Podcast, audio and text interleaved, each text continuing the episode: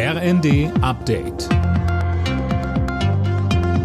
Stündlich neu. Auf den Punkt informiert. Ich bin Finn Rebesell. Guten Abend.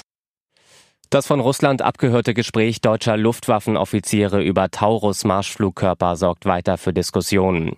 Derzeit werde geprüft, ob sich die Offiziere an die Vorschriften gehalten haben und ob die Vorschriften gegebenenfalls angepasst werden müssen, so Verteidigungsminister Pistorius.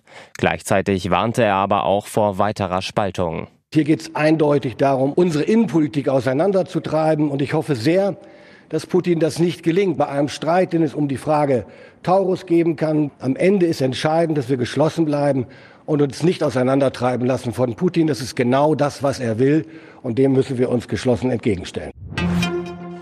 Bei einem Einsatz in einer Aussteigersiedlung in Berlin hat die Polizei einen Wohnwagen durchsucht, in dem mit hoher Wahrscheinlichkeit der seit Jahren untergetauchte RAF-Terrorist Burkhard Garweg bis vor kurzem gelebt hat. Er und der ebenfalls gesuchte Ernst Volker Staub hielten sich aber offenbar nicht auf dem Gelände auf. Das sagte die Sprecherin des zuständigen LKA Niedersachsen, Josephine Diederichs, dem ZDF. Es gab bereits beschränkende Maßnahmen gegen mehrere Personen, die konnten identifiziert werden und wieder entlassen werden und dabei handelte es sich nicht um Staub oder Garweg. Der Wohnwagen wurde beschlagnahmt und wird jetzt auf weitere Hinweise untersucht. Bei der Bahn rücken neue Streiks näher. Heute endet die Friedenspflicht zwischen der Lokführergewerkschaft GDL und dem Konzern. Knackpunkt in den Verhandlungen ist laut Bahn weiter die von der GDL geforderte 35-Stunden-Woche. Bundesverkehrsminister Wissing warnt bereits vor neuen Streiks.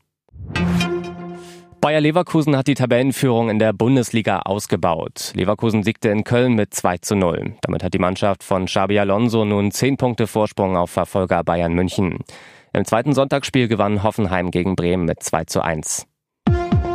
Alle Nachrichten auf rnd.de